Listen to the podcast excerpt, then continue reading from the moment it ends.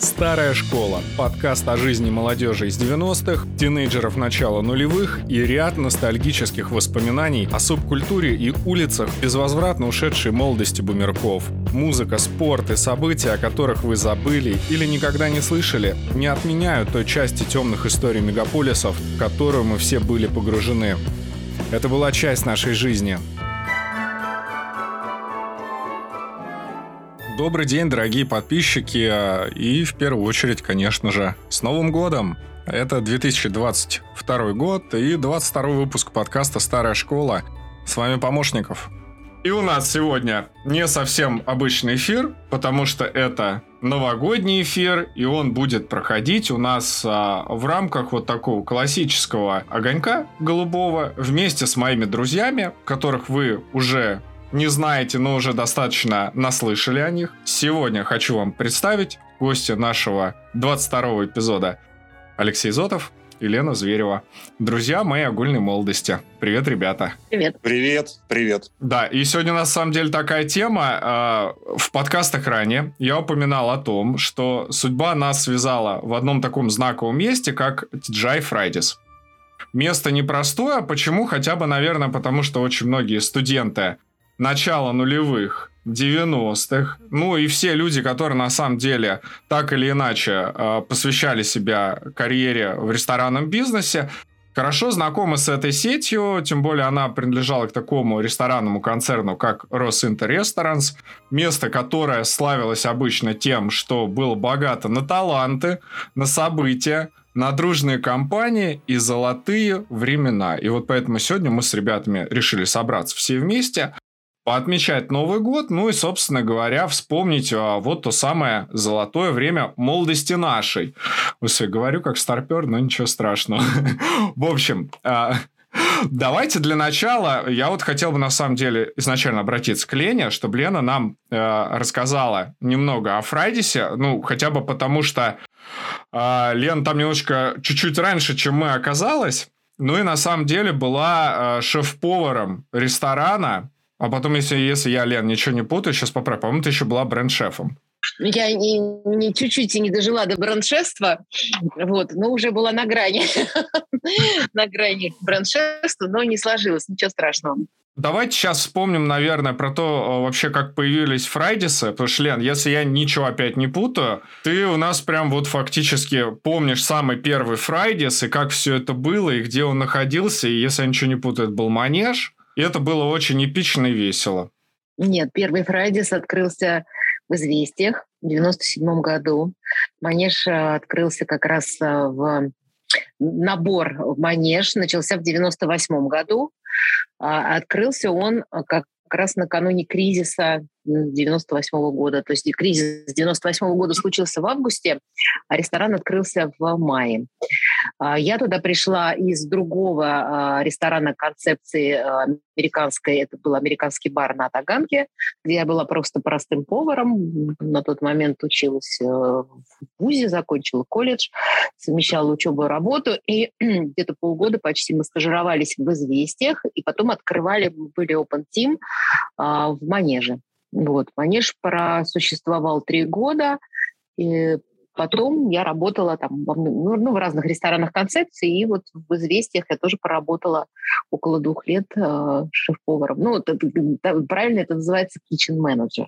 Все-таки это же американский ресторан. Да, вот. И к тому же американский ресторан. Я, например, просто когда пришел, Лен, тебя я заметил, но тренером моим был Леша. И вот Леша как раз а, собственно говоря, меня имплементировал в американскую систему, потому что она на самом деле, если честно, ребят, я не знаю, как вы, я очень часто вспоминаю американскую систему, потому что вот сейчас принято ругать Америку, а Америка-то по большому счету не такая плохая, потому что система их очень-очень э, интересная. И там была определенная иерархия. Вот когда я пришел, а работал я там вначале в баре, потом я работал официантом, у меня, соответственно, тренером был Леша. А Леша был не только тренером, но и был шеф-лидером. И вот, Леша, сейчас я, наверное, тебя попрошу вспомнить немножко вообще вот о этой иерархии, как она выстраивалась и в чем вообще весь прикол вот этой американской системы. Слушай, я сам вспоминаю, э, когда я попал во Fridays, э, я еще проходил такую ступень э, экзаменационную, и называлась она, если я ничего не путаю, audition. Да, да. Вот, да. Такое, да, Крутая А, тема. Отбор, Это- отбор крутой Да, был, это, это отбор. значит, когда ты ровно в 7 утра приезжаешь во Fridays на Тверской, э, значит, с э, еще 15 или 20 человек там э, за закрытыми дверями с тобой ждут. Потом спускаются к тебе ребята, э, которые как бы старшие официанты. И где-то в течение полутора часов ты проходишь в такой игровой форме а, ну, там всевозможные задания тестирования из серии, там, а, продайте мне там вот эту э, перечницу, или, например, там, вот тебе бутылка с водой, там, просто ее покрути, представь, что ты бармен. Для меня тогда уже, как бы, вот эта вот вся история, когда попал на этот audition, э, а в конце, что самое интересное, тебе вешали на запястье э, ниточку определенного цвета, да, и ты не знал. резиночку, резиночку, Резиночку. резинки, Резиночку. резинки были, да. резиночку, и ты, и ты не знал, что означают цвета. То есть э, к концу аудишена ты подходил там с пятью э, резиночками разного цвета, сдавал э, менеджеру ресторана и отправился в Освояси ждать, э, позвонят тебе сегодня или не позвонят. Вот. Э, Соответственно, менеджер ресторана знал, что обозначает каждая резиночка, и уже когда он у тебя принимал, он уже как бы знал, да, там этот парень или эта девушка, они как бы, ну, теперь уже в команде, или как бы, ну, мы отправляем там их дальше. Вот, соответственно, все, что на, на тот момент было, я до сих пор это вспоминаю, просто когда вот я пришел там сам к своему тренеру, уже у меня там были первые рабочие дни, мне выдали вот э, несколько талмудов, э, да, первый был там «Семь шагов легендарного сервиса», например, Мгм. где расписывалось очень подробно, да, каким образом, а, ну, как бы, какие шаги нужно делать, когда к тебе садится за стол гость. Какая-то огромная русинтеровская методичка, меню барная, меню кухонное. И если я ничего не путаю, в баре тогда на тот момент было 300 плюс коктейлей, да? Это все ты получал на руки. 350, 350, э, вот, ну, 350. Ну вот у меня тоже того, цифра да. такая, да, три- ты- а-ля там типа Мгм. 300, 300 плюс. Конечно, тебе ты не должен был все это выучить, но, но просто когда ты это получаешь на руки, вот такие четыре талмуда, конечно, идет кругом голова, и ты понимаешь, что ты не, не в простое место попал, да, что это место, там, ну, оно с историей, и оно ну, какое-то особенное, да, где есть какая-то культура, традиция и система обучения которая тебя вводит там шаг за шагом, вот э, в, казалось бы, такую, в общем, ну, профессию довольно простое официанство.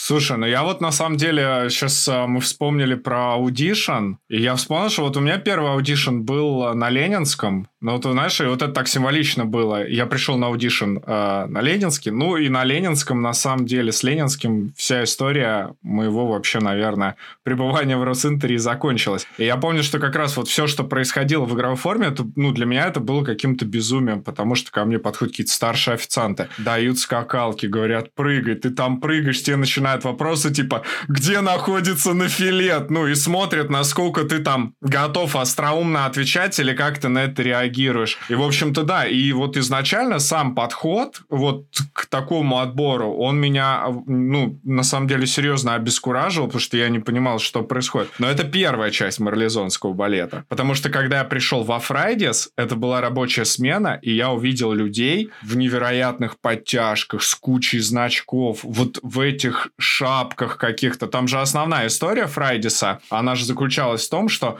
важно было подчеркнуть свою индивидуальность с помощью головного убора, который ты можешь выбрать на свой вкус. Ну, и, естественно, одна из таких ключевых э, вот именно идей внешнего вида это опять-таки подтяжки, которые украшались множеством-множеством значков. Слушайте, а вы знаете, сейчас я, сейчас я про значки тоже вспомню. Меня Ваупины глубоко- они назывались, помните? Как, как? Ваупины. Вау- Это- Ваупины? Ваупины, да. Но это нет, но значки те, которые были на подтяжках, как правило, это был какой-то ну пул значков. Он всегда приходил из Америки, а, ну, там с логотипами Фрайдиса, там с бейджиками, там и так далее и тому подобное. Но вы вспомните, как, насколько ценны были именно вот эти ваупины, когда там с вау, там с, с- значки вот эти вау, да, что ты круто отработал тебе за- Молоток. Да, молоток. Молоток. Вау, Молоток, вау было да, больше да, всех. да. Нет, вау было больше всех. Это был самый ценный самый ценный значок. И э, на тот момент, по-моему, у кого-то было то ли 5, то ли 7 значков этих вау, и это был прям вот, ну, какой-то нереально крутой человек. А, я помню, что даже однажды был случай, когда у девочки э, с фартука или с подтяжек украли эти значки, и она так рыдала, старший официант.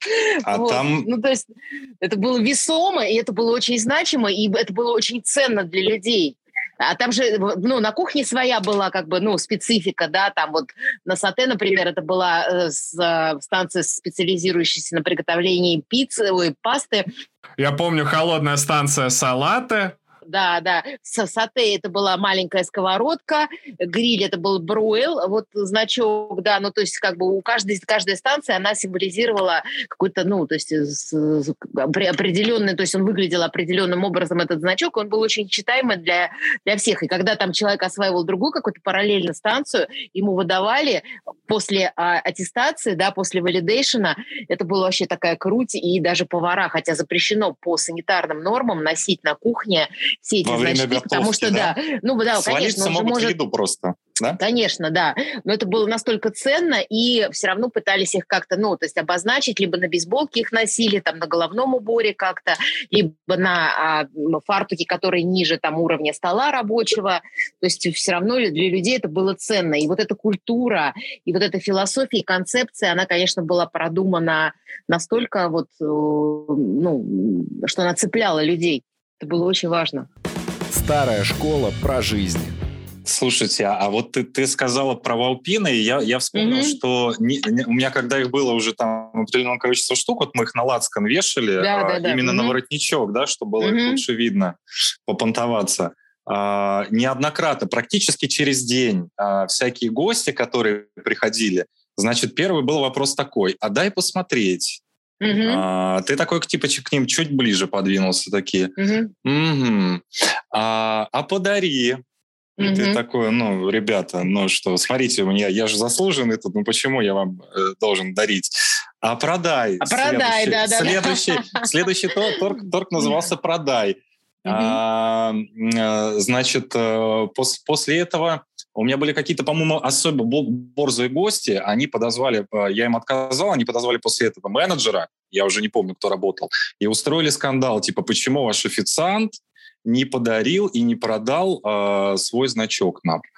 Mm-hmm. Вы, вы, же, вы, же, вы же типа ресторан, вы же тут э, продаете как бы, да, услуги и, и, и по питанию, и не только как бы. Ну, то есть э, я просто очень хорошо это помню, все вот эти торги. А, mm-hmm. а еще я спустя уже какое-то время после того, как из Фрайдиса ушел, а, попал, по-моему, в 2007 году в Канаде на Ниагарском водопаде во Фрайдис. Mm-hmm. И, то, что, и то, что я там увидел, меня, честно говоря, ну, до глубины души разочаровало. То есть я не увидел там страйпсов, я не увидел там э, головных уборов, я не увидел там подтяжек, я не увидел там значков, я увидел там а, какую-то такую а, коричнево-серую униформу с каким-то красным вкраплением, и все. Вот, mm-hmm. вот просто какая-то минималка. А, хотя вот, э, ну, открываешь меню, смотришь, да, там те же там сэндвич торки рубин, кейджи салат, chicken fingers там и, и так далее. Но весь внешний вид, несмотря на то, что там, ну, висит там меморабилия, еще что-то, то есть mm-hmm. э, совершенно, то есть ты зашел, какие-то вообще, ну, что это? Вот, и я очень расстроился, я помню. Странное ощущение, потому ну, что... По-моему, э, простите, что перебиваю, по-моему, сейчас э, и в Москве тоже уже нету, да я давно не был, нету. уже нету никаких ни страйпсов, ни головных уборов, уже все по-другому. Я в Москву не захожу, ну, в, а, во Фрайдис принципиально, но, наверное, у меня с ним, типа, очень много связано, там, я боюсь, во-первых, разочароваться, но у меня самое первое разочарование было связано в Киеве с Фрайдисом, это было, наверное, лет 8 назад. А в Киеве до сих пор есть Фрайдис? Нет, но я успел, то я приезжал как-то в гости в Киев к жене, и э, мы с ней встречались в центре, и я такой говорю, а давай, слушай, тут есть классный ресторан, а я знаю, что там прям на Бессарабской площади есть Фрайдис. А, и я такой, давай, я тебе покажу, вот у нас это вообще вот просто место моей молодости. И мы приходим во Фрайдис, а там прям все максимально чужое, хотя вроде тоже типа Росинтер, типа франчайзинг, все, но почему-то, то есть я же до этого как бы разок зашел разведать, что там, пообщался с барменом, с официантами, а у них вроде и все, и те же страйпсы, те же значки, те же меморабили, те же, ну вот, блюда абсолютно те же самые, а вот духа вот этого вот какого-то такого, ну, нету. Потому что я помню, что когда вот мое там первое знакомство с Фрайдисом, вообще с кем-то другим, я пошел с компанией там каких-то знакомых, мы пришли в Атриум во Фрайдис, и я вижу, значит, такая картина со второго этажа. Да, Сережа Подледнев, он же птица такой, просто садится в Лексан. И со второго этажа, значит, на Лексане по, по этим, по ступенькам. И все такие, о, красава, бармен в колокол звонит. Кто-то залезает на стол, начинает... Ну, вот это вот вся ситуация безумия. Оно же на самом деле, Фрайдис, мне кажется, чем привлекал людей, это какой-то вот, ну, вот это вот символ молодости, потому что это было безумие. Скажи, оголтелости. А, ой, вообще, это было... Нет, на самом деле, на самом деле все не так. Я могу рассказать вообще так немножко, так тезисно, а, кратко. Да, Лен, я, я хотя думаю, хотя ты... кратко Я, думаю, я ты... не, не умею, да, нет. На Я самом думаю, деле... кстати, ты единственный из нас, кто в курсе всех вот этих моментов. Нет, и, к сожалению, уже много что уже как бы в памяти, из памяти стерлось, но просто изначально первый Фрайдис, насколько я помню, он, он вот могу врать, но э, все-таки мне кажется, у меня почему-то за, запечатлелось в памяти, что первый Фрайдис открылся на Манхэттене в Нью-Йорке, и туда шел очень специфический набор официантов. А, там было такое объявление, что ищут людей либо с цирковым опытом или образованием, либо с театральным, то есть людей не нестандартных абсолютно, которые там в любой момент могут с, с, как бы вот на пустом месте запеть, а, пуститься в пляс, там, не знаю, там пройтись колесом по залу, да, если есть какое-то акробатическое или цирковое прошлое у человека. И вот этим Фрайдис и привлекал всегда людей, что там определенная атмосфера, там нет камерности. Ну, вообще же Фрайдис — это рестораны casual dining'а, это же не fine dining. В принципе, он к этому никогда и не стремился, по большому счету. Вот, это обычный ресторан, куда можно зайти утром, попить там кофе или на ланч, или встретиться вечером с друзьями. То есть это, а, грубо говоря, три разных ресторана в, в одном.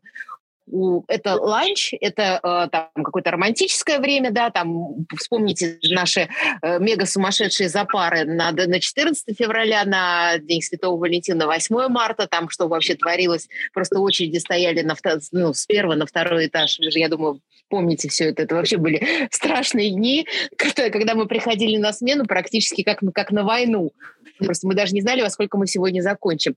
Вот, поэтому, конечно, ну, все начиналось с э, удивительных и уникальных людей, нестандартных абсолютно. И когда а, уже шла речь о а, том, что Фрайдис начал а, по франшизе продавать свои рестораны, они хотели именно сохранить этот дух, ну, с учетом, конечно, каких-то а, там, локальных а, там, географических особенностей, да, особенностей меню там, и так далее, там подобное. Там есть же Фрайдисы в каких-то мусульманских странах, там совершенно особое меню. Есть Фрайдисы в странах, где большое количество потребления, там, предположим, рыбы, да, там практически, вот насколько я знаю, да, я не была, но я этот вопрос изучала, погружалась, там очень мало, например, блюд из э, там, курицы из мяса. Ну, то есть как бы Фрайдис, несмотря на различия, он всегда должен был славиться своими высочайшими стандартами, да, что вот почему э, «Семь шагов легендарного сервиса». Это же касалось не только, ну, то есть сервис, понятно, что это, это фронт, а бэк же должен был быть на 250% стандартизирован, что в какой бы ты ресторан ни пришел, где бы ты ни заказал цезарь с курицей, он везде должен быть одинаковым, и он должен быть великолепного вкуса, к чему мы как бы всегда и стремились. Чтобы, чтобы греночка такая же румяная была, да? Э, что, что на Тверской, что где-нибудь да. в Абу-Даби, да? Поэтому, конечно, очень много... Я, кстати, вот, э, Саша, ты говорил про uh, Fridays Киев. Uh, Fridays Киев открывали, ребята стажировались, была очень крутая команда. Я очень помню, да, даже там с некоторыми дружили, переписывались. Uh, uh, они тоже были прям вот такие... Они прониклись этим духом, и они вот прям были... Вот клон Москвы. Они были очень крутые, они были очень веселые, они очень были позитивные, они ну вот, то есть как бы Фрайдис, он не оставляет равнодушным. Он либо как-то сразу к себе привлекает, да, и ты хочешь как бы, ну, присоединиться, либо ты хочешь уйти и сказать, фу, ну это что это такое, тут какие-то клоуны и уроды, это вообще не мое, я пойду туда, где этого всего нету. Вот, поэтому, конечно, я помню, когда мы были в Мадриде, Мадрид, кстати, стажировался в Манеже, Fridays Мадрид, э, команду тоже я стажировала, и э, я уже на тот момент, а нет, я работала в Росинтере, ну, уже не в operations, то есть не в ресторане, я уже когда ушла в офис, ну, не знаю, я почему-то не решилась зайти в во Фрайдис, который был в Мадриде, почему-то у меня как-то вот, ну, какие-то как, какие-то препятствия, какие-то моральные передо мной возникли. И выглядел он как-то немного очень странно. Ну, потому что, мне кажется, это какая-то все равно национальная особенность, она накладывает отпечаток однозначно. Ну и вообще, знаешь, есть такой страх, я вот больше, не знаю, знаешь, что такое ощущение, когда ты такой смотришь, вспоминаешь, как кайфово было тогда, и мне вот кажется, что если я сейчас увижу не тот крутон, или под, ко мне подойдут просто вот это «что изволите я вообще этого, не, я не пойму этого вообще, типа, никак, я прям, ну, типа, скажу «нет, это не Фрайдис». Медово-горчички мне принеси. Что у нас по саксе? Хлопчик. Медово-горчичная. Слушайте, но на самом деле, кстати, вот мы работали в «Известиях», у нас известия были вот, э, я помню, значит, несколько открытий, связанными с известиями. И они так или иначе сейчас вот все равно пересекаются со старой школой. Объясню почему.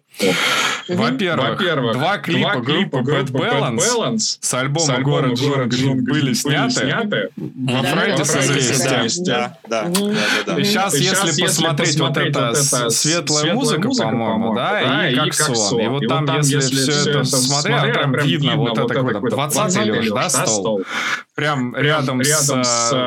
С выходом из кухни кухни, 20-й, да? Да, да, да, 20-й. Где, где была граница курящего и некурящего зала, да, Да, да. А вторую легенду, которую я слышал, связанную именно с нашим Фрайдисом, а, э, Клавишник Агат Кристи, э, Александр Козлов, э, скончался в туалете Фрайдиса на, вот, на Тверской. Вот как-то вот.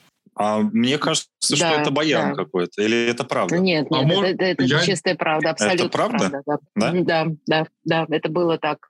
Ему стало плохо сердцем, а, и а, причем там говорили какие-то, ну, причины такие, скажем так, нерелевантные, да. На самом деле он был, насколько я помню, человеком с проблемами со здоровьем, ему стало действительно плохо с сердцем. Старая школа про жизнь. Раз мы вот, вот так вот краем краем нашего разговора вот прикоснулись к музыкантам, вот как так получилось, то, слушайте, я на самом деле вот вообще предлагаю сейчас вспомнить все музыкальные коллективы, ну, много-немного, но сколько было, которые вообще вышли из Фрайдис. Самый первый коллектив для меня это вот Алексей э, и Everything is Made in China. Ну, это, да, ну, это, это, это, ну, да. это же, но это правда, да, потому что двое из трех участников, они действительно вышли из Фрайдиса. Ну и, собственно, там э, познакомились, и там, там же все это и зарождалось. Все, все вот эти вот идеи. Да, абсолютно точно, да. Второй музыкант, вот которого я бы, наверное, сегодня в любом случае хотел отметить, вот э, «Птица», мы сегодня вспоминали из «Атриума», Сергей Подледнев. У него был следующий феномен. В начале десятых годов ну, контакт на пике. А Сергей Подледнев, что-то он там работает, как я помню по биографии, работает в одном Фрайдисе, работает в другом. А потом, я не знаю почему, Сергей психанул и уехал вообще обратно к себе домой в Хабаровск.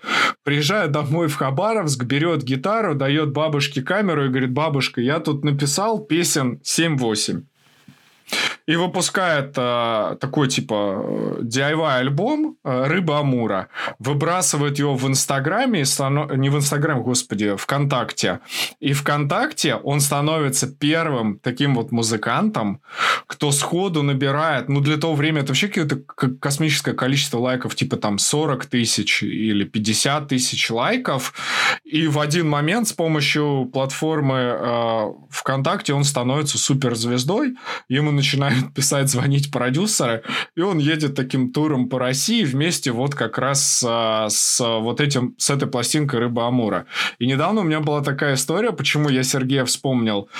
А, значит, у нас в Украине, в соседнем городе Харьков, есть хор, называется хор одиноких сердец сержанта Пеппера. Вот прям такой классический хор. Они делают обычно программу, там поют где-то металлику исполняют, где-то там плейсиба, вот что-то из такого, ну, мейнстримового, либо классического, популярного. А тут у них прям есть целый отдельно вот а, целый блок в их выступлении. Они берут прям все рыбы Амура хором. И для меня, на самом деле, это был определенный показатель такой ничего себе успеха. Я не знаю, почему Сергея там, ну, больше пластинок не выходило, но в целом это было прям так очень-очень знаково и значимо. Ну, по крайней мере, вот как для того времени. Там на самом деле очень э, все было на тот момент интересно. Это же первый DIY вообще релиз, который вот так вот стрельнул, да, когда парень взял там под гитару и записал. И что самое интересное по музыке, это очень самобытно было. И я первый раз, когда слушал, я вообще не понимал, это, это во-первых, русская музыка или нет, во-вторых, это, ну, как бы серьезно, или это с, на, с налетом юмора, и там вот это вот все, да, оно же как бы на грани, там где-то вот так вот лавирует. А, и я, кстати, очень долго думал, почему же он а, ну, больше ничего не выпустил, а, ну, кроме вот этих треков, которые все знают. Просто есть такое ощущение, что, видимо, если что-то делать дальше, как бы, да, второй альбом такой же делать смысла нет, это самоповтор. А, а что делать еще непонятно, потому что у тебя группы нет, у тебя музыкантов как бы нету, да, то есть тебе нужен кто-то. Вот. А может быть, все еще проще. Э, человеку случайно или под каким-то воздействием снизошло озарение, Прилетела написал, муза, допустим, да? Да, прилете, прилетела муза на окошко, нашептала ему восемь песен, ну и, видимо, покинула его. Ну, такое же тоже бывает.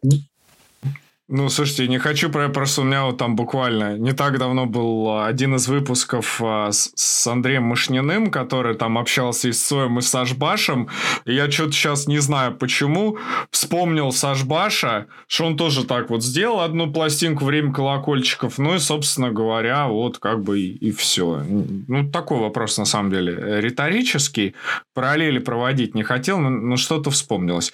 Слушайте, а еще больше кто из музыкантов, я, я даже и не знаю знаю, ну, типа... Я, я тебе могу сказать, что, ну, мы же с тобой угорали по панк-року в те времена. Да, а, да. Навер, наверняка ты помнишь такую команду. Была такая команда очень известная в узких кругах. Называлась она Плашфиш.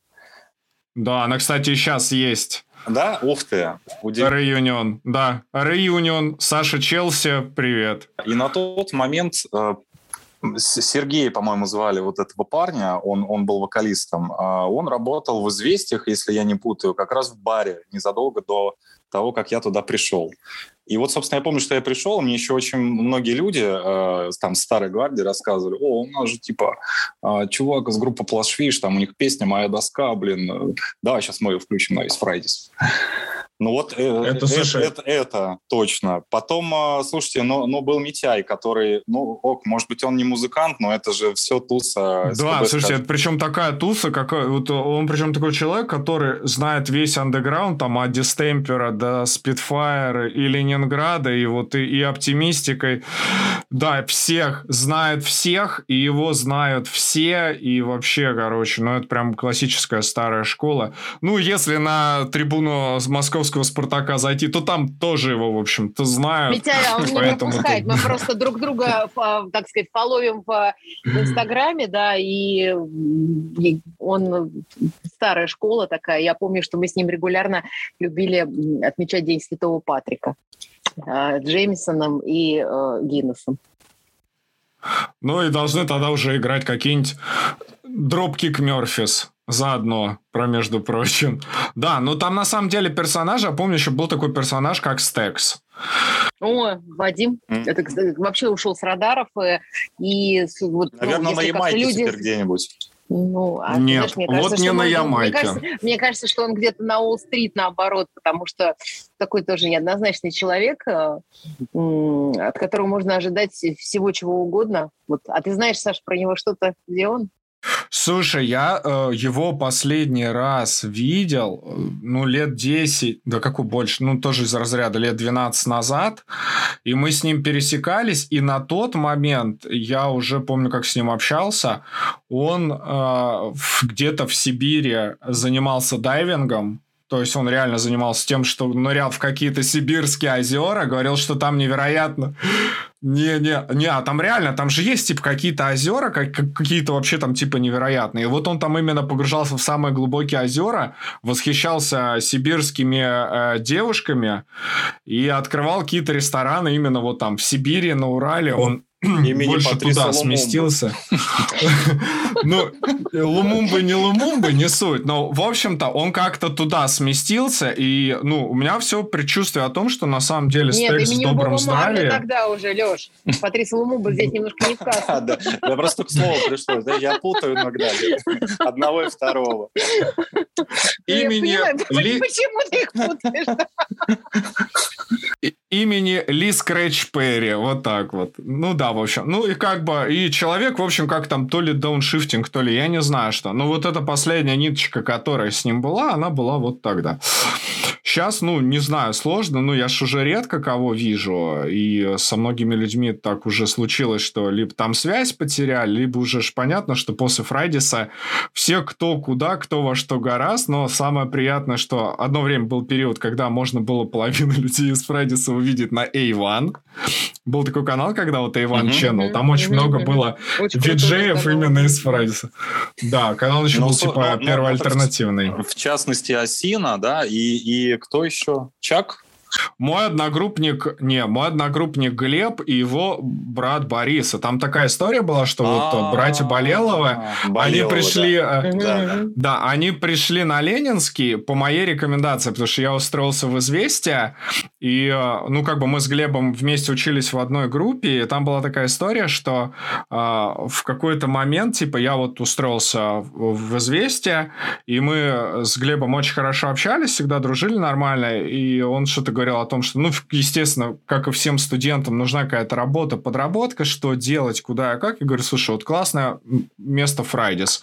И он попал по распределению на Ленинский. Ну, а Ленинский, он всегда славился тем, что ну, это прям полный панк-рок. Вот «Известие», я не знаю, как «Известие» это что-то, наверное, более такое высокое. Мне что-то, кажется, ну, известие, не это, то, что- это «Известие». чистый олдскул вообще. Вот Это олдскул. Да, да, да. Это Да, олдскул, да, мне да, кажется, да. известие это полная эклектика, абсолютно. Эклектика вообще. и с очень большим налетом а, американской альтернативы, такой вот прям хороший. Ну да, Как там же на самом деле музыка как играла. Green Day, вот такой вот что-то вот, там немножко корна, там, ну, много чего можно перечислять бесконечно. Ну, чтобы вы просто понимали для сравнения. Вот вспомните плейлист, который играл в «Известиях». Там же приходишь вечером, когда приходили мажоры, так называемые, всегда какой-то R&B играл. И там была смена барменов, которые все время ставили R&B. Black, Black Потом... Да. Да, да, да. Потом приходила другая смена других барменов, в частности, Осина. И там начинало вообще такое ломиться, там типа а, Green Day, Jimmy Eat вот все, что сейчас перечислили, Лена, все там. а, Presidents of the United States of America, вот это, все такое любимое движение. Presidents Да, of the USA. И Ска Да. он еще любил очень ставить. Да, Да, да, Потом, Spitfire, кстати, тот же. да, да. да. Да, а потом вот, ну, типа, кто-то приходил еще, там, условно, помните, был такой а, Сергей Пенчев, вот, он приходил, там, Фрэнк Синатру ставил, ну, то есть там все было, оно такое очень-очень атмосферное. А о, на Ленинском, чтобы вы понимали, там, когда, ну, на ланч, то есть ланч, вторник, вокруг кучи офисов, один раз, э, как бы, все это дошло до такого апогея, что бармен, Аркан, привет, старик, шлю тебе пламенный привет. Он просто брал, включал гражданскую оборону, и там прям во время, во время ланча начинала играть. Но цель у нас едина суицид, пусть будет легко. Вот, то есть вот, ну, то есть там вот все вот максимально так было. И Слушайте, ну то тогда Ну, и после вот- этого и возникла идея сделать э, как бы единые плейлисты во всех, ну то есть на разные, там на, на ланч один плейлист, э, на, там, на slow time другой плейлист, и там э, на, на вечер, там на запару. И причем даже по дням недели было, потому что воскресенье, например, вечер был совсем не такой, как был вечер в пятницу, например, чтобы не было такого, там еще бы чуть-чуть, бы, не знаю, ну, наверное, Фрайдис-то нет, но какие-то другие рестораны могли бы докатиться до Надежды Кадышевой. Поэтому, чтобы вот не было каких-то предпочтений, э, я помню, что это да- даже платили деньги за то, чтобы записать качественные, ну, там, оцифровать, как бы все это сделать, э, как бы обработать. И, Ну, это все было в концепции в, в офисе в американской, и потом уже а, все концепции, ну, то есть другие рестораны других концепций для себя это тоже переняли, и, и итальянская, и азиатская. И чтобы не было вот таких вот вечеров Фрэнка Сенатора или гражданской обороны. Ну, я вам скажу, ну. Я вам так скажу, что вот а, в Эльпазе я бы точно никогда не смог бы работать, потому что я представляю Запара и вот эта итальянская опера, и в какой-то момент я просто сигаю в окно, вот, ну, то есть после какого-то заказа. Ну, там, наверное, как-то, там, наверное, должна была быть какая-то особенная, ну, типа, нервная Слушай, ну, там система. было тоже весело. Там мог быть, я не знаю, Тото Кутуньо, там мог быть Челентано. играть Попа, Челентано, Рики Повери. Тогда, в общем-то, достаточно Рикардо многообразие. Фоли. Ри- Рикардо Фолье, да. Э, Ты, ты, не, ты не прав, Саш. И, Там можно было и Эрос, и. Эрос Рамазотти. Рамазотти. Рам- Без- Рамазотти, да. Не, без... Ну, вы знаете, Для вот мне ланча, кажется, Для ланча. Вот под такую бы музыку я бы сейчас классно работал. Я бы сейчас такой, о, то-то куту. У него сейчас как раз уже возраст такой, что я прям, эх, тряхну стариной, отлично. О, что это?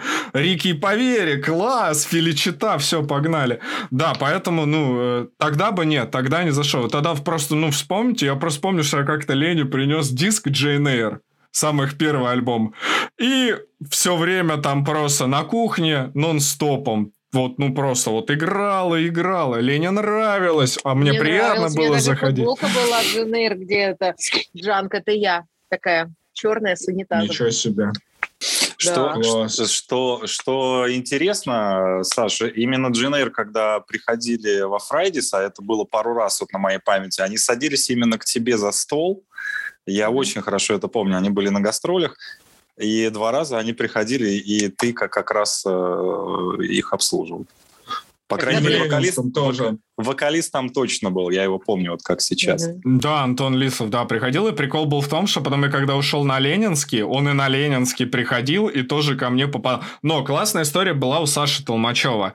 Как-то Саша Толмачев вечером в пятницу, там же недалеко точка была, работал, а Саша Толмачев, он был большой поклонник а, группы «Кирпичи». И я понял, что мы с ним всегда там пели там на там смерть на рейве, это индустрия за пара, а мы с ним ходим поем. И, э, в общем, на Ленинском как-то садится стол. Саша говорит, Саша, у тебя 15 стол пришел. Саша Толмачев приходит там брать заказ, а у него за столом сидит Вася В. Саша к нему по- подходит, смотрит в глаза и говорит, Вася, Здравствуй. Он говорит, привет. Он говорит, Вася, ты знаешь, я большой твой поклонник, я слушал все твои пластинки. И Вася ему говорит, а, ну окей, чувак, а, давай тогда я внесу тебя в списки, через три часа у меня концерт. Приходи, я внесу, скажи свою фамилию, я внесу тебя в списки. И прикол в том, что он реально внес его в списки. Саша пошел к менеджеру. Мы взяли его столы между собой, поделили. И чувак пошел на концерт кирпичей в точку. То есть это вот прям такая вот э, позитив она- она- э, надо сказать, что это же был тот момент, когда точка была ровно «перейди через Ленинский», да, спустись в подземный Да, переход. да, да, да. Мы И- же и ходили про- туда и- много раз. Помните? Мы втроем Мы ходили. Во вторник. Мы, мы ходили, Во да, вторник. ходили. Я помню, что Мгм. мы ходили на седьмую расу еще на какой-то концерт. Мгм. туда. И на пятницу мы ходили. На пятницу, наверное, ходили. на пятницу да, мы да. ходили, на пятницу да, сто процентов, да. Мгм. Точно. На раз пятницу я не никого помню. не было. Нет, ты, ты Не, был я помню, что мы как... Блин, прикиньте, вот что-то память. Я помню, что мы Не-не-не, как-то пришли... Знаете, штука какая? Не, не, по-моему, Саша с нами на пятницу не ходил, а ходил Не кто-то еще Не, из не ходил. Вишняков, Мы- Вишняков мы были- ходил, наверное, Вишняков 100%. это был. Наверное, это у был нас было Вишняков. много, у нас было много. На- по-моему, Может быть, Ковалев еще- с нами был. Может быть, Микеров еще был. Он э, на тот момент э, просто пятницу... Я организовал всю эту движуху. Да, да, да, не, не расставался. А на седьмой раз Не, мы ходили втроем. Еще я помню. Я помню. Победоносная ламбруска. Да, да, да. Ой, слушайте, я, В минус я 15, помню. по-моему. Это было вообще была жуткая жуть, было холодно, а, и мы там где-то распевали еще до и после, и во И время. во время. Да, да, да. Я помню, что мы как-то пошли, я вас повел на новогоднюю елку. Короче, год 2006. А, Весь русский металл, вот мейнстримовый того времени, а, собрался, значит, в этой точке. Что-то Дженера, Матери, 5 диез. Кто, Лёг, кто там еще? Сти- Стигмата. Стигмата, да, да. Ой, там, там этих групп было, ой. Сейчас их, э, ну, даже большинство и не вспомнит, возможно. Но тогда, типа, был вот весь этот... Я помню, что мы подходим к точке, стоит какая-то толпа, и какой-то тип, у него все лицо проколото, и он такой, давай, и ему другой дает бочонок пиваса, вот именно пиваса, типа Балтики девятки, и он стоит и прям вливает в себя, и все мимо льется, кто-то подходит, у него этот бочонок выходит, я понял, что мы просто, и нужно было еще стоять вот на всем этом морозе еще час, мы такие посмотрели и такие, нет, на этот концерт мы не пойдем, и пошли во Фреддис на Ленинский. Ну, в общем, так мы тогда и не поп... Ну да, такие, нет, мы лучше Фрэнк Синатру послушаем. Слушайте, а, а второй же нашей основной площадкой была, был ДК МАИ. Помните, мы же туда на текилу ходили. Это... А, потом на группу пилот мы ходили на да, мой да, день рождения. Пилота, да, ходили, это я помню, да. Ходили, да, помнишь? Слушайте, вот. ну у нас бы, ну у нас бы два еще была площадка, мы туда ходили и на да, текилу, да. и на что-то еще. Да, на текилу, и на, на, на оптимистику мы туда ходили. И да. На оптимистику. Оптимистика 16, 16 тонн. А вы а, знаете, а, что мы, да, были, да, да, да. мы были на самом первом концерте оптимистики, который да, был вообще в Москве. Да. Угу. Это был 2000 какой-то там четвертый год, это же только-только... По-моему, по-моему пятый, пятый, начало пятый, пятого да, года было, пятый. Леш, на пятого. Да, да. Федоров только-только собрал этот угу. проект, я просто как угу. сейчас помню, что мы э, заходим в тонны, утыкаемся вот в спины, вот так вот, которые угу, плотно угу, стоят, угу. и там где-то аккуратненько, аккуратненько мы там прошли по, по, по боку, чтобы чуть-чуть поближе к сцене, но там был просто биток, и я, кстати, концерт это до сих пор вспоминаю, то есть это ну, прям... Это очень крутой был концерт, а потом ты праздник. мне подарил диск когда да, они, да. они выпустили диск, ты мне подарил да. диск, он у меня до сих пор хранится. Я его вспоминаю, там ностальгирую периодически. В красивой ну, картонной коробочке. Да. Ну, там, кстати, вот среди всей публики, я помню, ты такой стоишь, да, ты там у- уткнулся, ну, там повернул голову на- налево. Чувак из «Пятницы», этот э, Андрей Запорожец, налево повернул, там чуть ли не Гарик Скачев стоит. И там вот такая публика была, как бы, ничего себе. Такой, да. Битлз сыграли же, на самом деле, ничего особенного.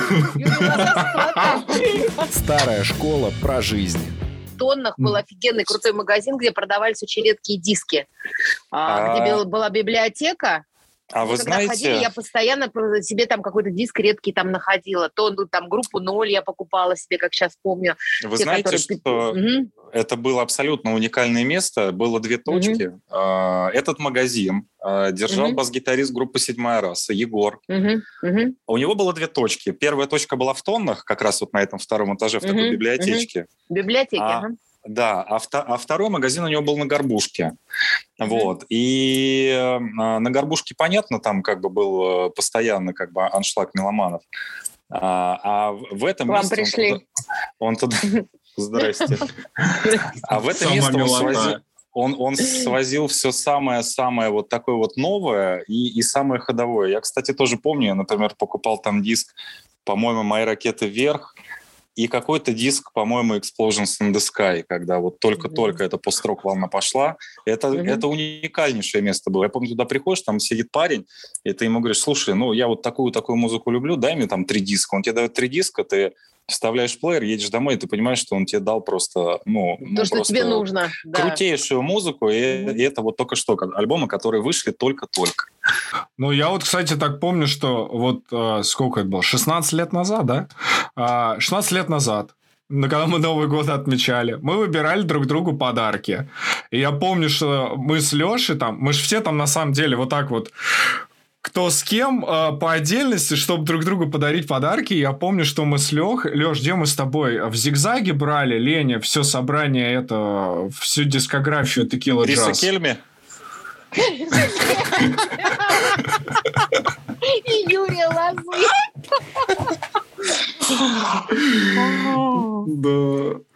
Да. Саш, не говори, что мы приготовили Лене диск Кайметова. Кайметова. Не, ни за что. Нет, конечно. Вот, но я же понял, а, это же, а, по-моему, был зигзаг.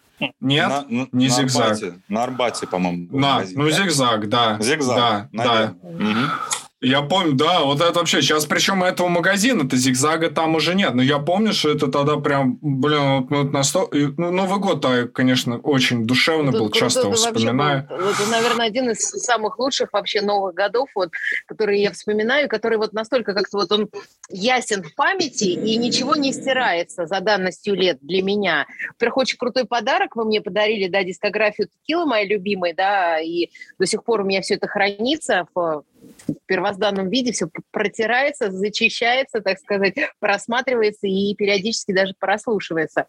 Вот. Но э, сама какая-то энергетика того Нового года, несмотря на то, что было очень тяжело физически, да, очень много было народу, э, какие-то, постоянно какие-то катаклизмы, какие-то разбитые головы, какая-то кровь, постоянно какая-то там жуть была у нас. Москва Кабацкая, как у Есенина, то есть там максимально. Да, да, какая-то ревность, да, там какие-то разборки в маленьком Токио, но все равно это как-то вот шло по касательной, и как-то мы сгруппировались втроем, и мы находили время там пойти покурить вместе, да, передохнуть, съесть банан на лестнице. Ну да, что нет, это же калий, он полезен. Тонизировал. Быстрый углевод. Нет, потому что есть было нечего, и ничего не, не как бы все, все было отдано, как, для все для фронта, все для победы, все было отдано в зал гостям. Пустой, пустые же были холодильники абсолютно. И а, ну, вы, вы, вы вспомните это вообще, это была такая жуть. Я просто помню потные а, спины а, ну, в, страйп, в страйпсах официантов, потому что это было прям какое-то нереальное рубилово. Это какой-то был Новый год. Э, столы стояли, мы даже вытаскивали столы из столовки, чтобы поставить дополнительно. Там же продавались билеты на Новый год, угу. и там люди сидели буквально друг на друге, друг на друге. Вспомните, там люди сидели прям вот э, ну, на минимальном расстоянии друг от друга. Там какие-то ставили столы, чуть ли люди сидели уже не на экспо. Ну, там что-то, я помню, что так, там такая движуха была, что гости, я помню, что они сидели за одним столом, потом ты смотришь, там, типа, я вот очень хорошо помню, у меня стол был, там, типа, несколько семейных пар, пар пять. И вот они вначале все такие чинные, благородные, а к концу вечера я вижу, что там половина этих пар, они вообще в другом каком-то, за другими столами уже, прости господи, сосутся с другими людьми, и там вот она, она все вот так вот, ну, типа, знаете, там перепуталась. И, и все равно, и все как бы так, ну, нормально, потому что вот на самом деле весь этот вот официоз, он, как я помню, он проходил только там первое какое-то определенное время, потому что когда за 12 заваливало, там начинался вот этот чат кутежа. Естественно, ну, классика жанра поножовщина, э, сцены ревности, э, непонятные разборки, смех, э, веселья, Не новые романы отношения. Естественно.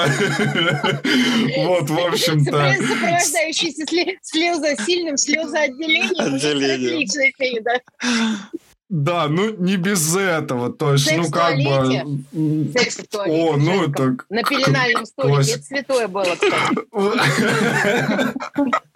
Ну как бы, ну а что вы хотели? Центр Москвы, Тверская. Ну как бы у меня вот вообще все были уверены, что плюс-минус, если я работаю где-то там на Тверской в ресторане в центре, то как бы, соответственно, э, место злачное, ну и я так или иначе должен был бы по логике вещей предаваться всем вот этим излишествам. Но это было не так. А знаете, кстати, вот э, сейчас вот, э, ну, мы, мы все это вспоминаем. Я помню вот этот момент, когда мне кто-то сказал, что типа, а знаешь, что Фрайдис на Тверской закрыли. И mm-hmm. у, у меня вот э, было ощущение, что, ну, я, во-первых, не поверил сначала, да, потому что когда ты находишься в этой атмосфере очень долго, ты, ну, настолько и проникаешься, что ты не можешь себе представить, что это какой-то конец имеет, да, то есть для тебя, ну, для меня это было, э, я думал, что Фрайдис простоит там еще 50, 70, 100 лет. И просто когда мне сказали, мне, мне было такое ощущение, меня прям куда-то полоснуло. То есть я до сих пор, когда еду на машине по Тверской, я смотрю просто, э, у меня автоматом как бы, я направо смотрю, когда еду, и угу. когда я не вижу ни вывески, когда я не вижу э, лестницы, лестницы, когда я не вижу в окнах э, вот этих вот... Как эти лампы назывались? Тифани. Тифани. Когда, я не, когда я не вижу Тифани, у меня такое ощущение, что какая-то вот, э, ну, часть моей жизни, вот она, ну, куда-то вот растворилась и исчезла.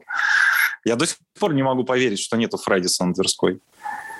Слушай, ну ты знаешь, у меня такое было с Ленинским, потому что у меня получилось так, что э, я вот потом перешел во Фрайдис на Ленинский. Э, на, на Ленинском была на самом деле тоже как бы это уже другая история Фрайдиса абсолютно для но ну, меня. Слову, Понятно, что слову, там... Но это, к слову, второй культовый Фрайдис, потому что все остальное это, это был новодел из серии э, Атриум, из серии Черемушки. Это такой уже совсем новодел.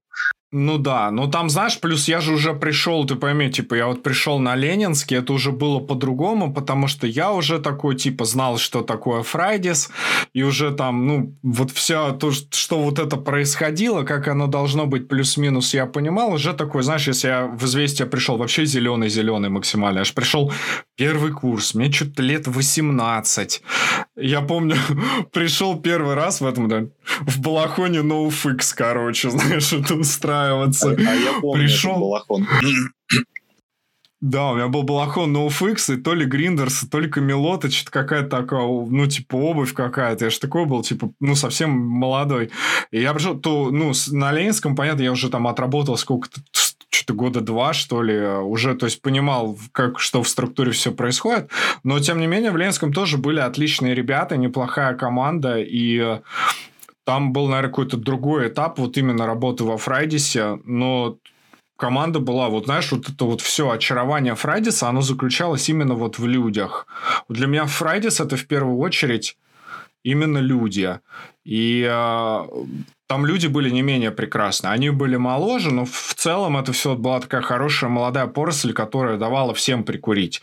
Тоже там, знаешь, с языком все было нормально, могли ответить и работали. И вот когда закрывался Ленинский, вот, наверное, для меня тогда уже понятно было, что часть жизни какая-то, какой-то этап пройден, закончен. И вот, ты знаешь, вот когда закрылся Ленинский, я прям себе абсолютно точно сказал, все, я больше во Фрайдисе и не буду работать. Ну, ни в ресторане, ни во Фрайдисе, все. Вот, типа, была вот эта юность, вот здесь закрывается это место, и вместе с ним э, получается, что у меня уходит и часть жизни, и поэтому вместе с этим, в общем-то, все. До свидания, Фрайдис. Я, я, говорю, да, что... я помню, что я по пару смен отработал, мне вот этот движ тоже очень понравился. Он совсем был другой, ленинский, но в нем такая какая-то своя была искра и свой такой изюмчик такой прям вот он очень был более камерный какой-то. Камерный, он был из-за камерный. того, что он был поменьше, да. да, у него какая-то особая была атмосфера, хотя я не люблю вот это сейчас, сейчас вот эта атмосфера, атмосфера, нет, но это действительно было очень... А, все, все фрейдисты были исключительно очень разными. Атриум был вообще совсем другой. Атриум был какой-то вот какой-то вертикальный.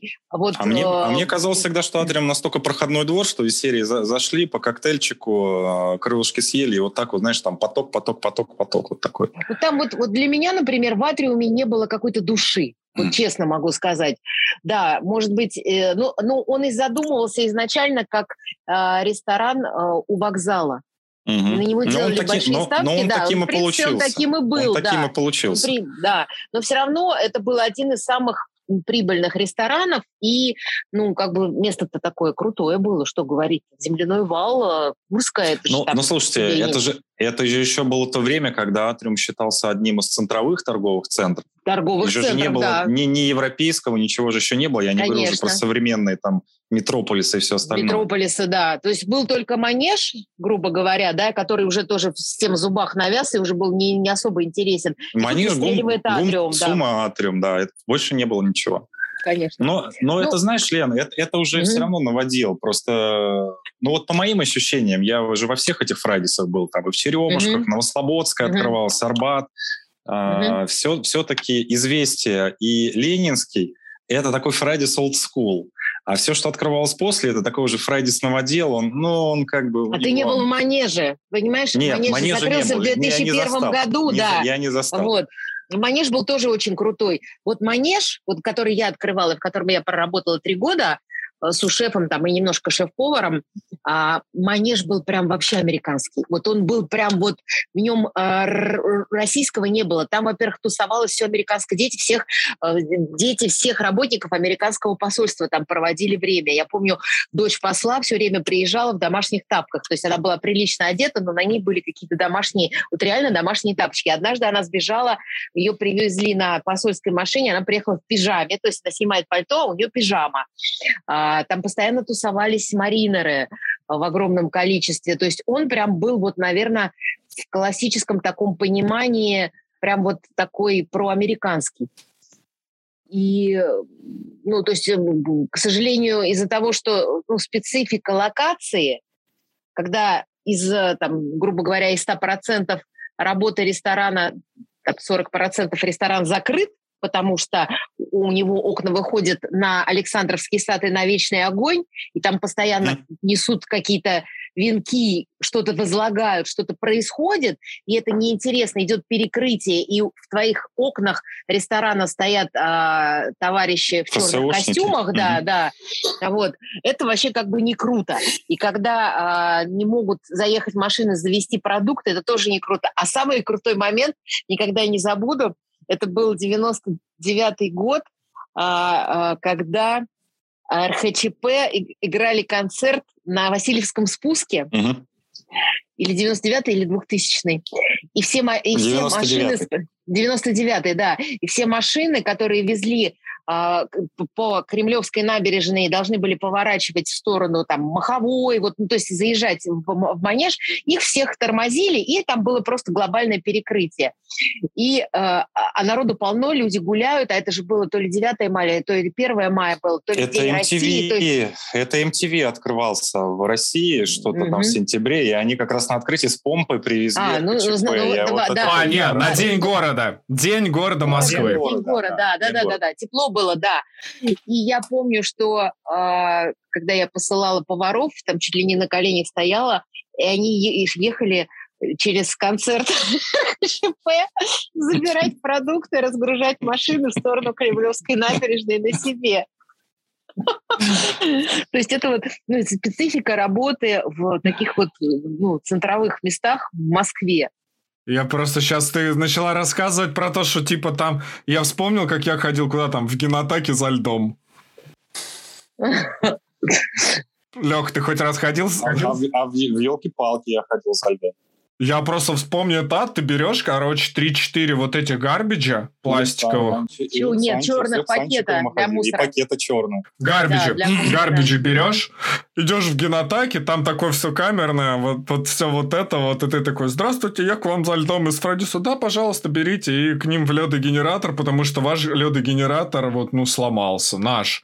И я помню, что я... А он никогда и не работал, Саша, я тебе Он не работал Так же, как... Так же, как, прости господи, вот у нас был кладовщик Толян. Никогда не разгружал машины. Я не знаю, в чем вообще был трабл, что он кладовщик, но он никогда не разгружал. Все время должен был кто-то из официантов разгружать. Он, но он, он не, не кладовщик. Был очень принципиальный. Он, был очень он uh, storage uh, head office. Менеджер. Да. Head, office. Chief, Chief office. Короче, я этого Анатолия в итоге спустя 6 или 8 лет встречаю на э, футболе на Динамо. Он там прям с ультрасами. Старый Запад, Динамо Москва. И я такой, Толя, он такой, о, здорово, у вас что это? Я говорю, ну вот видишь, футбол, получается, нас и свел. И, в общем-то, да. И оказалось, что пересеклись в итоге на футболе и много общих знакомых. Ну, ну если так... приходилось в свое время разгружать, помогать разгружать машины с продуктами, Анатолию. Ефремович? Ну, такое, типа. Так бы я бы прям не сказал, что если уже он такой принципиальный, почему не могу быть принципиальным я? А я, Саша, за это значки выдавал за разгрузки. Я помню, тебе какие-то значки выдавал, Саша, за хорошую работу. Ой, господи, я, слушай, я просто, я не знаю, там вот э, по значкам я как вспомню, что у меня только не висело на, на подтяжках. Висело слушайте, просто абсолютно все. Слушайте, значки значками, но я помню, что э, вот э, самый лоск и са, самый вообще major это был stripe с длинным рукавом. Э, их было да. в известиях два или три всего. Мне в свое время mm-hmm. один перепал. Я просто помню, до что... пор. Да? До сих пор, да? Угу, да? Феноменально. Я просто помню, что все за ними охотились, а новых не привозили. А были только старые где-то там в закромах лежали. Я просто помню, когда мне вот этот страйп достался с длинным рукавом. Это зимние год... были, зимние, Зи... так сказать, дресс-код, да. Вообще это были для тех, у кого татушки, как мне говорили менеджеры тогда. То есть э, людям, у которых были сильно набиты руки, вроде как, угу. давали вот эти страйпсы. Ну, по той версии, которую рассказывали мне тогда. Я помню, когда я первый раз одел, вышел в зал, я себя почувствовал, ну, ну практически, наверное, директором ресторана, вот с этим Как, как страйпсом минимум, на как рукаву. минимум, да, да, да. Нет, а на самом деле же изначально вообще вся одежда, вся униформа приходила же из Америки. Это потом уже начали заказывать какие-то аналоги здесь, в России. А ведь изначально все очень подолгу таможилось, а, очень подолгу все это проходило, а, все вот эти spice pack и, все специи готовые, которые были покрыты таким вообще такой тайной туманом, что если там, допустим, я помню, у нас за- зависли на, на таможне специи Cajun, это была трагедия, потому что салат Cajun и палки куриные Cajun, да, это же был топ, топ-10 я же до сих пор Палки помню. были топ- долго в топ- стоп-листе, да, я помню. Да, да. Мой любимый Вот. салат Cajun. Как Да, я его да. люблю. С медовой горчичкой. Горчичка. Горчичка медовая. Вот. И, и мы э, страдали, страдали, но мы же не могли половину вообще, э, половину меню поставить в стоп-лист. И у нас был технолог на тот момент, и меня тоже привлекали к этому.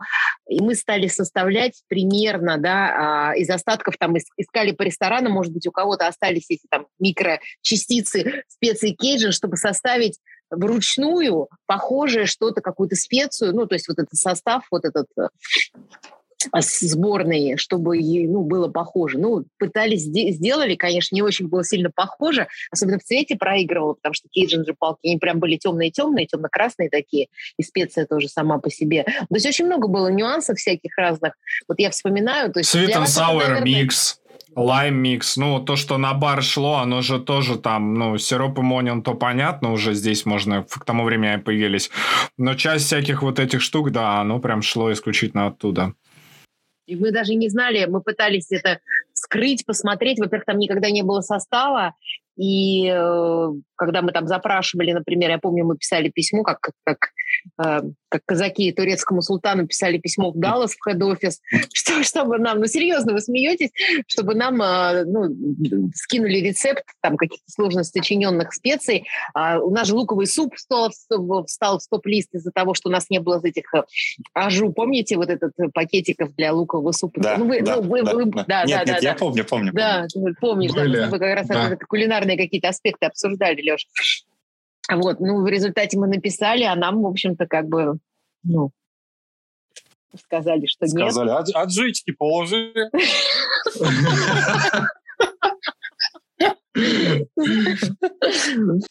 Ну, вот как-то так, да. Ну, эти у вас там, эти чипсы соленые, и вот аджика с ними. Вот аджику еще одну положи, принеси, да.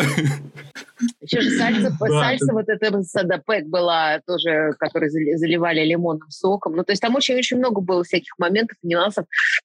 Чем как бы и был э, примечателен Фрайдис, что когда люди спрашивали, э, очень а важно, ну вот я помню даже, Леш, ты ко мне подходил и э, задавал вопрос, люди просят рецепт чего-то, да, а мы даже не могли им рецепт этого дать, потому что, ну, мы даже не знали, что входит в состав до конца. Луковый суп часто рецепт просили. Помнишь, по-моему, да? Я, я Ну, он помню... топовый просто был максимально. Я, да, я помню, что был аншлаг на тему лукового супа. Были, э, приходили люди, их было очень мало, но Мгм. это отдельная, прям отдельная когорта была, которые Мгм. очень любили блюдо Джек Дэниелс. А, и они спрашивали, как... Реглазурь э, что- demi-glaze. Да, да, да, да, Мгм, да, да. мгм. Как нам, как нам Мгм. сделать этот соус? Вот это я очень Мгм. хорошо помню. Мгм. Потом, а, как это ни странно, что-то еще было из десертов. А, Mocha Mud Pie а, знаменитый. Которые... Приходи- приходили люди, которые просто, они говорили, ребята, я все продам, скажите, что это за мороженое. Но с мороженым было понятно, это же, по-моему, была Jamoca. Да, Jamoca, из да, с Баскин- миндалем, да. из Бас- Мгм. Да, из, из Баскин-Роббинс, да. Баскин Робинс. Из Баскин Робинс. А вот все остальное, это там уже сложнее было. Так там Прости, 30 Господи. компонентов в состав входило почти около 30, потому что там, начиная от глюкозного сиропа, который практически невозможно было купить на территории там даже той же Москвы, да, я помню, что когда он пропал у нас на центральном складе, Он его ездили... Очень вязкий.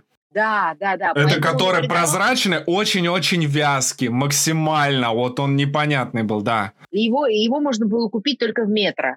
Это единственное. Я помню, что когда а, у каждого ресторана были закупщики, да, помимо того, что у нас с центрального склада приходили поставки, у каждого ресторана был закупщик, который покупал какие-то редкие уникальные продукты, да, а, там какую-то зелень. И, и плюс он страховал а, в контексте того, что если какие-то перебои на центральном складе, то есть его можно было всегда послать на рынок, в супермаркет и так далее и тому подобное. Я помню, что как раз наш закупщик э, Коля, он работал на два ресторана, на Амбар, на Маяковке, где я работала, и на Фрайдис. Потом э, он приехал в метро и говорит, Лен, тут, э, в общем, пять последних банок этого глюкозного сиропа. Я говорю, бери все. Он говорит, а ты мне денег не дала. Я говорю, кого хочешь занимать? Сиропа. Только привези, привези. Да, вот. И он так, ну я свои деньги тогда отдам, ты мне вернешь? Я говорю, конечно, я говорю, конечно, я тебе верну. Вот, ну то есть такие какие-то какие-то моменты смешные были. Не хватит денег, воруй! Воруй, выбегай, да. Вот, когда мы решили э, перейти э, на, ну, как бы все же всегда ратовали за снижение себестоимости фудкостов, да, а прибыль ресторане же делает еда на 60%. И это все знают, ну, наверное, ну, многие, да. Подождите, во-первых, еда, во-вторых, чай, который тогда уже стоил 150 рублей за вот этот жестяной чайник. Ну, нет, это понятно, да. Ну, э, я Сенча. хочу просто сказать... Сенча, да, да. Сенча. Когда... Мне недавно жена... Наглый фрукт.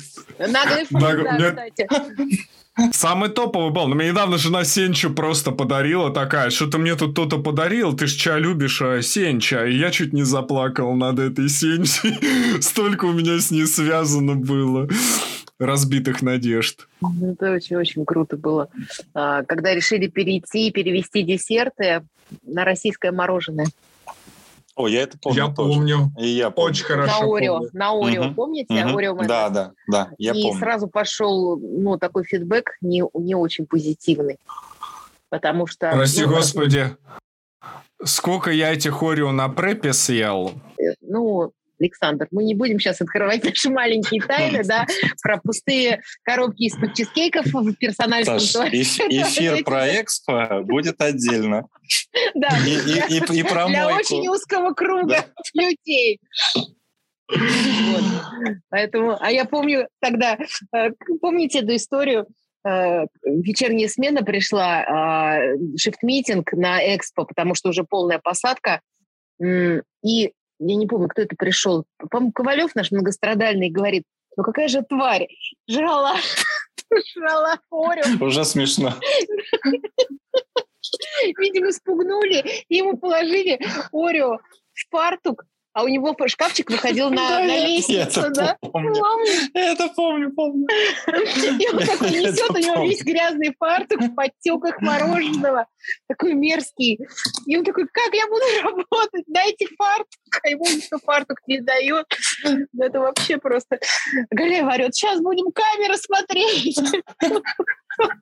Они отключены по жизни просто были, там смотри, не смотри. Дамы и господа, на самом деле вот на этой оптимистической ноте, поскольку у нас новогодний выпуск, я сейчас предлагаю, ну вот мы сейчас э, первый момент, вот мы говорим о том, это такая прекрасная ностальгия, но, к сожалению, большая часть э, вообще аудитории, она уже не сможет этого потрогать. Ощутить, почувствовать на вкус, это, ну, как бы, с одной стороны, ну, минус однозначно, с другой стороны, наверное, вот что-то легендарное, оно в памяти должно оставаться вот в каком-то таком космическом пространстве, исключительно исключительно с, с позитивной точки зрения. Но, с другой стороны, мне кажется, что рано или поздно все равно что-то ну, подобного понятно, что не будет, но что-то близкое, что однажды нам напомнит еще раз о тех замечательных временах, скорее всего, ну, что-то появится. Поскольку у нас Новый год, новогодние праздники, э, прошу каждого из вас, наверное, пожелать нашим подписчикам и слушателям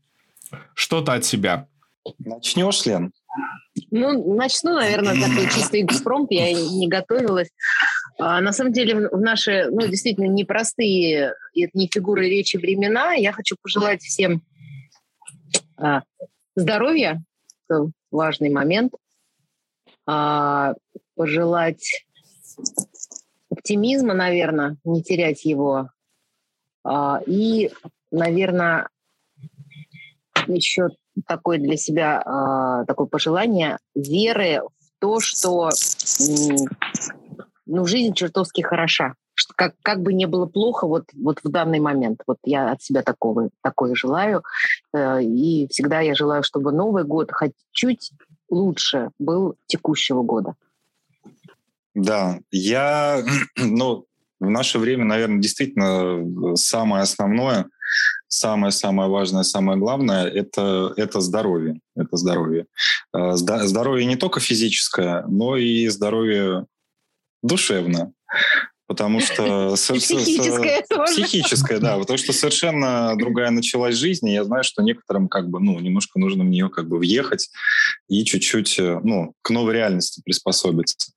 Вот. Еще очень хочу, чтобы э, вы были больше со своими родными, со своими друзьями, а, заботились о них, помогали им, не забывали, поддерживали а, и больше времени проводили и посвящали себе, ну, своим занятиям любимым, да, и своим каким-то маленьким мелочам, которые вас радуют. С Новым годом! А я тебя добавлю, что присоединяюсь к вашим поздравлениям однозначно. От себя добавлю такую штуку, что ты сейчас, Леш, сказал про э, приспосабливаться к новой реальности, а я, наверное, дополню тем, что как бы ни получилось приспосабливаться к реальности, э, помните, наверное, только самое светлое, самое хорошее, самыми достойными людьми, которые оставили след э, в вашей жизни. Я очень рад, что э, вы в этом выпуске. Я очень счастлив то, что вообще знаю вас, и вы оставили вот в моей душе максимально светлый след, который, ну, вот он как-то идет со мной по жизни, и во многих моментах я часто вас вспоминаю. Я благодарен вам вот за все эти годы и вообще за то, что вы есть. И здорово, что вы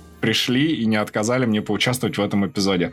С Новым годом! И пользуясь случаем, хочу напомнить нашим слушателям и подписчикам, что мы есть на Apple Podcasts, Google Podcasts, CastBox, Яндекс Музыка и ВКонтакте. И подписывайтесь на нас, оставляйте свои комментарии.